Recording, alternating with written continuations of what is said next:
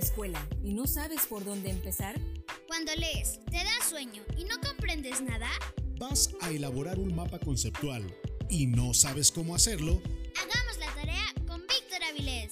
Técnicas de estudio, estrategias de aprendizaje, de comprensión lectora y mucho más. Hagamos la tarea con Víctor Avilés. Un ecosistema de aprendizaje en tu mano.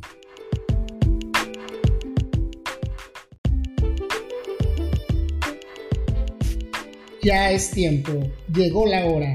Es momento de que hagamos la tarea. Hola, ¿qué tal? Soy Víctor Avilés. Es un gusto estar contigo nuevamente.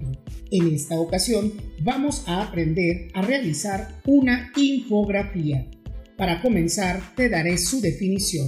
Una infografía es una representación gráfica que pretende explicar o resumir una información combinando iconos como imágenes, gráficos, entre otros elementos más. Fundamentalmente, el trabajo de una infografía es simplificar y representar la información que en ocasiones se complica entender leyendo solamente el texto.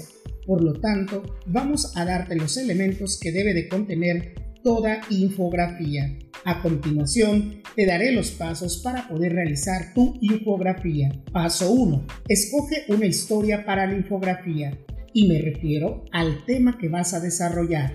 Paso número 2. Selecciona el tipo de infografía y con esto me refiero a que la clasificación de las infografías se da precisamente a partir de la información que muestran.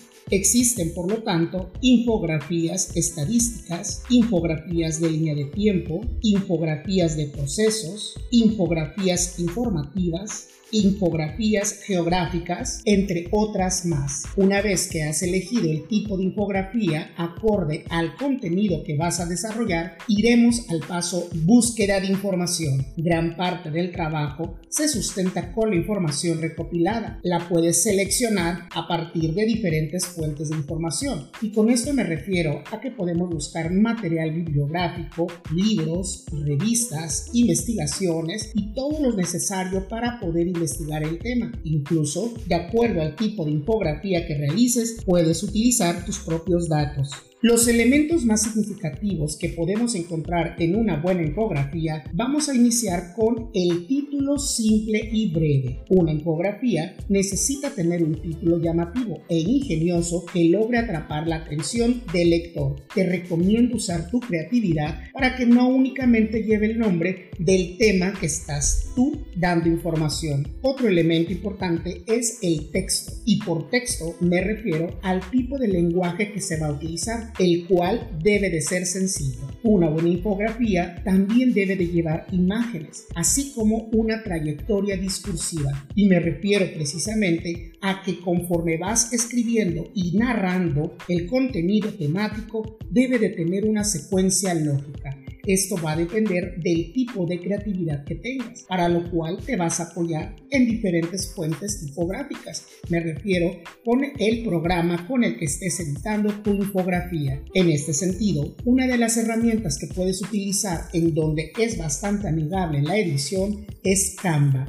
es posiblemente el programa de software que sea más potente en el mercado para desarrollar una infografía. Sin embargo, como lo sabemos, podemos utilizar otros programas como el Visual, el Infogram, el TikTokar entre otros más, el que tú elijas en el que te sientas más familiarizado y en el cual tú puedes desarrollar tu creatividad acorde a tu tema. Finalmente, una vez que has jerarquizado la información, es momento de que te pongas a trabajar en el editor. Tendrás que hacerlo de forma creativa, con la información necesaria, la tipografía adecuada, las imágenes, fotografías y todos aquellos elementos que llamen la atención. Te sugiero realices con tiempo, paciencia y con mucho esmero tu infografía. Estoy seguro que al final te quedará espectacular. Recuerda que puedes contribuir al crecimiento de este podcast. Compártelo en tus redes sociales con familiares, amigos, conocidos y así, entre todos, hagamos la tarea con Víctor Avilés. Hasta pronto.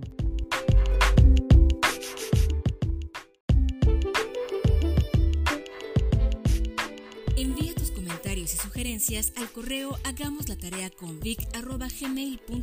Escucha el siguiente episodio de Hagamos la tarea con Víctor Avilés.